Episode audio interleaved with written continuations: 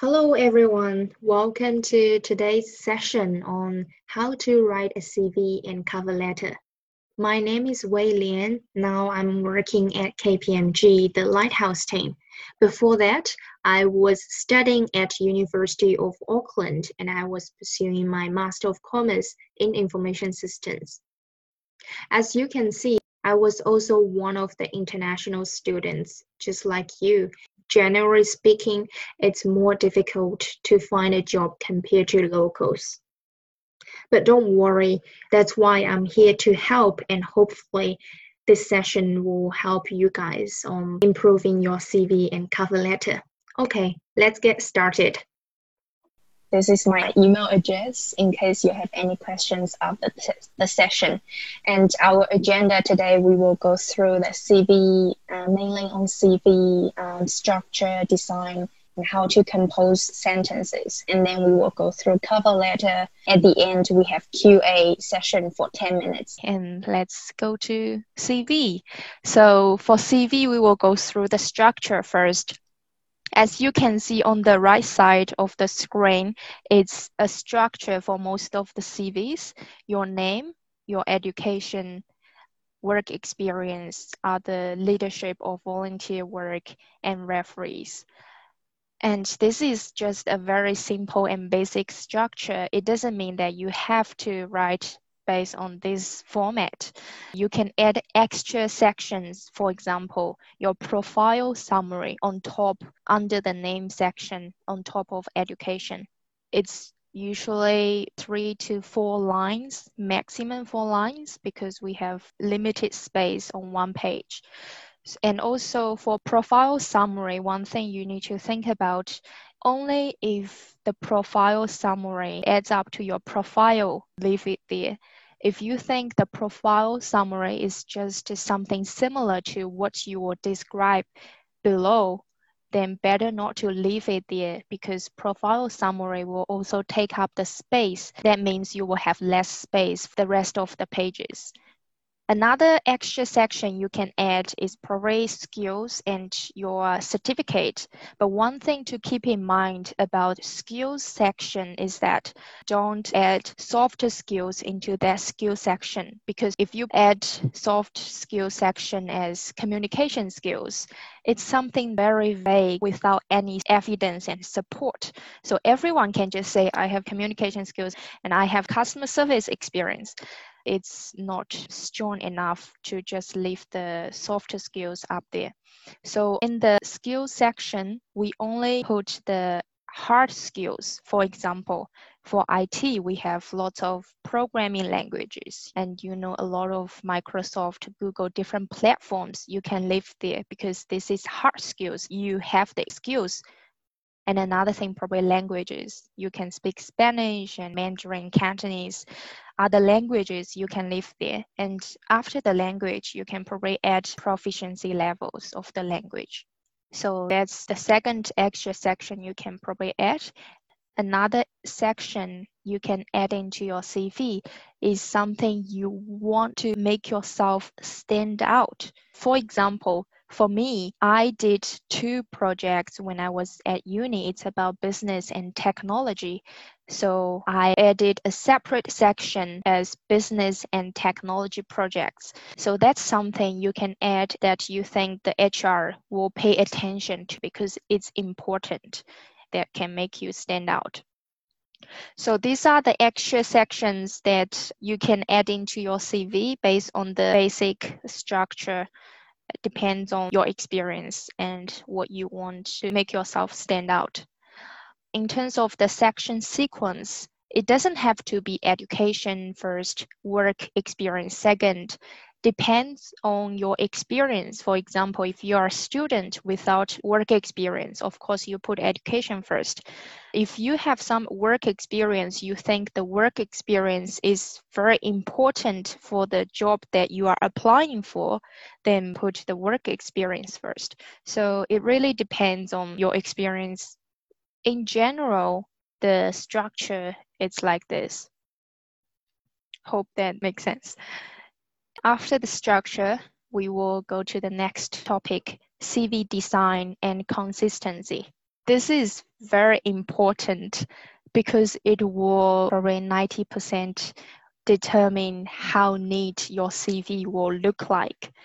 So we will go through this one by one. These bullet points are the things that I thought of that is important to make your CV look very clean. Firstly, two pages. I'm not very sure the standard in other countries because I know that uh, some of you are in Europe now. So please refer to your university standard.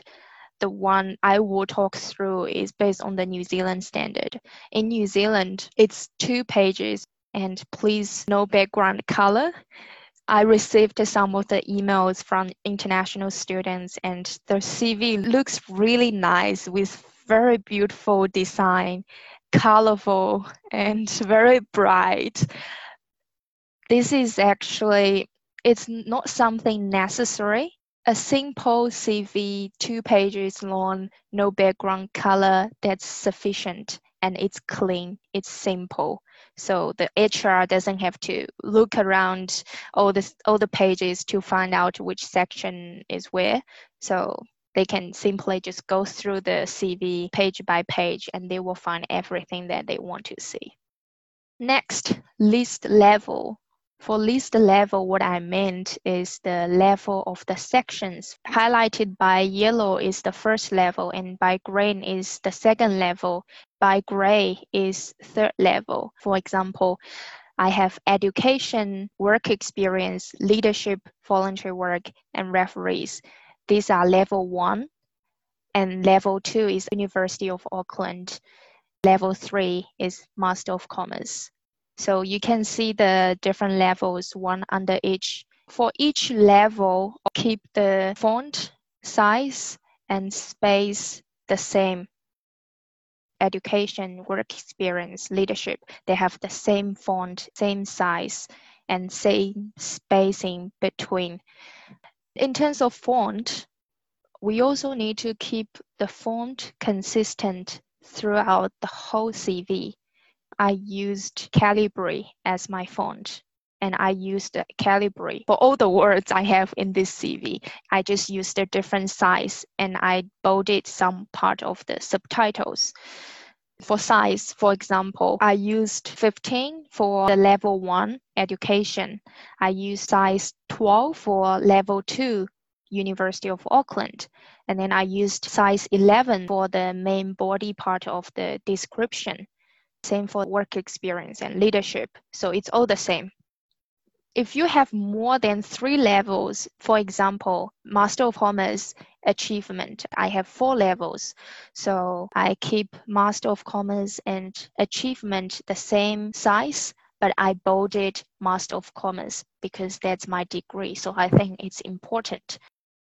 The main thing is just to keep the CV consistent, same, same font, uh, regards to the font, you can try out different font. When I was writing my CV, I tried quite a few different fonts and I found Calibri is the one that looks the best in my CV. Some of my bullet points, the sentence is quite long, and if I use New Roman, it exceeds two lines. So in order to make my description fit within two lines, I used Calibri. I also used Arial. It's also good, but it doesn't really differentiate bolded ones and the one that is not bolded. So I found Calibri is the one suits my CV the best. For you, I think you can also try out different fonts and find the best one for your CV. So that's for font and size. Next, space between titles, space between lines, and space between the bullet points.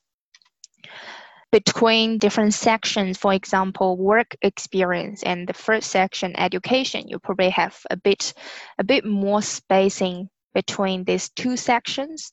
And for the bullet points within one section, you can probably have a, a bit smaller spacing. So it looks nicer. You can easily tell this is one section and that is another section. Next, bullet points. Avoid two different bullet points icons. In my CV, I chose the circle dots one, and you can choose different ones as long as you keep the whole CV consistent. And also date format is something that I found a lot of CV don't have the dates format consistent. For example, if you write the full month, July 2017, then keep it consistent as November, February, April, March, if you are using the first three letters of the month, for example, Feb, then keep it consistent. Use also the first three letters of the month for other dates as well. As long as you keep it consistent, that's fine. And margin, my description is very long, so I extended the margin a lot. So you can see that my my CV it's almost towards the edge of the of the A4 page because I have a long description, but that's fine as long as the whole page looks looks nice. It's okay that you extend the margin in order to fit this one bullet point within two lines. If you find it it's exceeding two lines, but just by um, a few words, I feel like that line is just wasted. So you can um, extend the margin. That's one of the ways that you can fit the one bullet point into two lines. So that's basically the design and consistency part. This part, it's all very detailed work, but it's very important. And I remembered I spent hours on just adjusting all the margin and font and size and trying to make it look a little bit nicer, but it's worth it.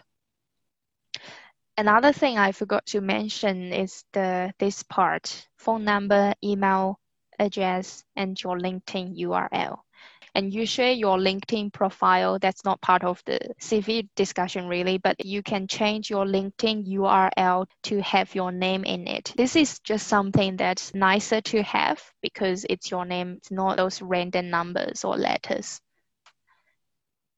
Next, how to compose a sentence. That's the key part of writing the CV because that's all about your content the way how you describe your content will determine how the HR perceive your information that you want to deliver. Um, a very uh, common principle is STAR. It's situation, task, action, and result by describing the situation first and what your task is, and then what you did as action, and then finally what uh, what you achieved as a result. I found um, when I told other students about the STAR principle, sometimes they found it difficult how to still how to write a sentence. So I came up with the five steps, step by step, so to guide you to write the sentence. It's purely based on how I wrote it. Firstly, ask yourself what's your role and what's your work responsibilities. Secondly, matching one skill with one piece of experience. So you have a separate experience and which one experience matching one skill. And then start to write the sentences with verbs that demonstrate your skills. Later on, I will have an example, so don't worry. And the fourth one, supporting your skill set with summarized work responsibilities again, it comes back to what's your role and your work responsibilities. And at the end, refinement. This refinement is also important because you can tailor your CV based on the job that you are applying for. Check the job description and use their word to describe your work experience. So these are the five steps that I came up based on how I wrote my CV. This is an example of business analyst intern in a startup, and it's my personal experience. My I interned in a startup and I was a business analyst. So how would I write my job experience as a business analyst intern? Firstly, what's my role and my work respons- responsibilities? I have three And uh, firstly, I work with the IT team and customer service team. I work with both teams. And then second, I work with customers to gather their requirements. And then thirdly, I work with within different teams in the in the startup. And the second step is to match your skills with your work responsibilities what skills you can have from this experience. So I have three work responsibilities. Out of these three responsibilities, what skills I have gained. So for the first responsibility, I found my work is to translate technology terminologies to the customer service team. And the second skill set I have is to understand customer needs to optimize the customer service experience. And that's for the second responsibility. And third responsibility is to work with multiple roles in the startup. So after um, the second step, we will go to third step. Is to start the sentences with verbs to demonstrate your skills. Right at the beginning show what skills you have. For example for the first responsibility instead of saying i help translate technology terminologies between different teams i said bridge the gap. I chose to use the words bridge the gap between the IT team and customer service team. So the HR, when they read when they read this, they can immediately grab the information. Ah, bridge the gap. You probably are good at communicating. You are working with multiple teams. So this is some words you need to find and use those words to start the sentence. And then the second responsibility instead of saying I understand customer needs, I said engaged closely with customers to understand customer needs.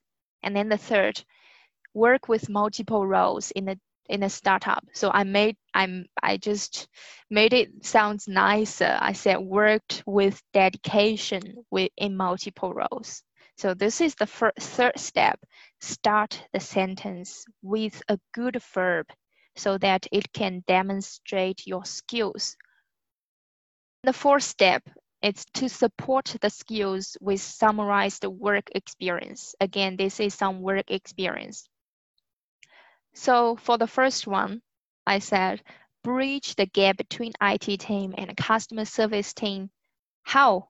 How can I do that? By using effective communication skills to translate terminology um, for better communication. So what I really want to highlight is bridge the gap again effective communications and again for better communication so this work experience helped me to gain better communication skills and I demonstrated the skills right at the beginning and then I described what I did in my work is to translate terminologies between teams and again I said it's for better communication.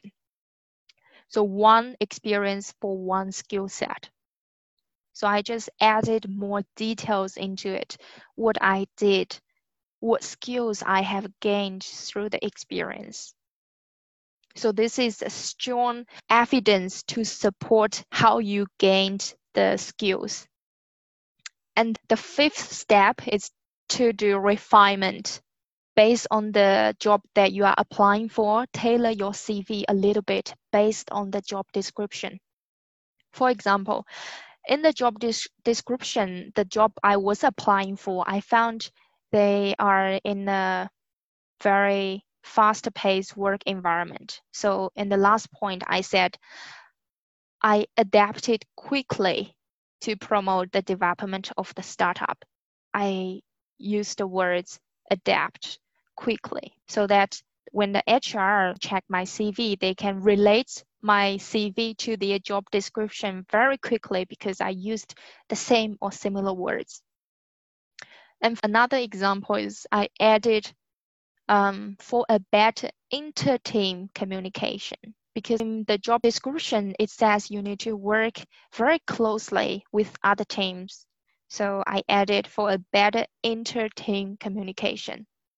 This is something that why do we need to tailor our CV? It's to help HR relate very fast of your CV to their job description.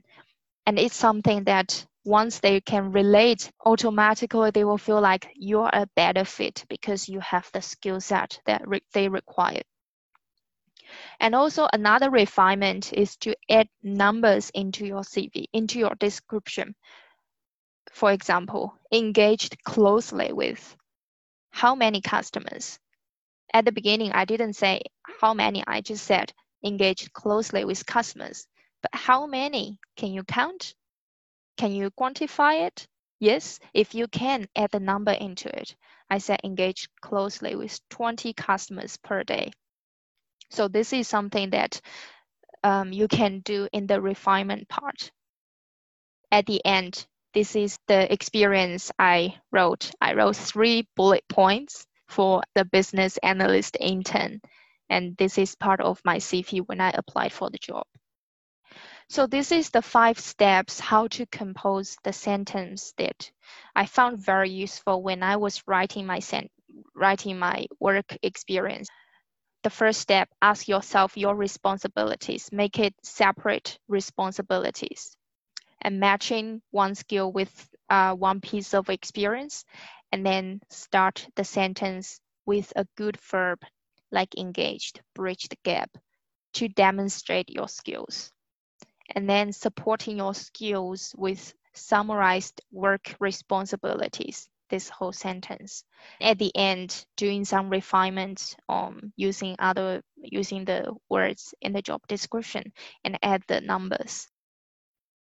All right, so that's all about CV design and how to compose the sentence. And next, we will look at cover letter. This is the format for cover letter. Firstly, top left corner is the KPMG address and the date and then your name and postal address is on the top left, top right. Here it's Dear KPMG Recruiting Team, re-application for the job title or the program. And sometimes they have job number, then you put the job number there. But sometimes they don't have, then just leave it. And the first graph, it's really to say that I want to apply for this job. One student sent me uh, his cover letter and I and he wrote as I wish to apply for. This is something that we probably um, should avoid to use I wish to apply for um, because it's something that is not real, but you want to apply for it and you want to get it. So you can just say, I would like to take this opportunity to express my interest in uh, blah blah program at KPMG. And then this first one or two sentences, you can um, have a sum summary of why you want to apply for this job. Probably because um, the value or the interaction you have um, for the interaction you have, you can have it on the uh, next two or three or four, maximum four. But four is a bit more. So probably two two sentences to to um, demonstrate your initiative. If you already talk to some employers from the company, you can say, our conversations with blah blah blah from this company uh, really helped me to gain more understanding on the role and the culture.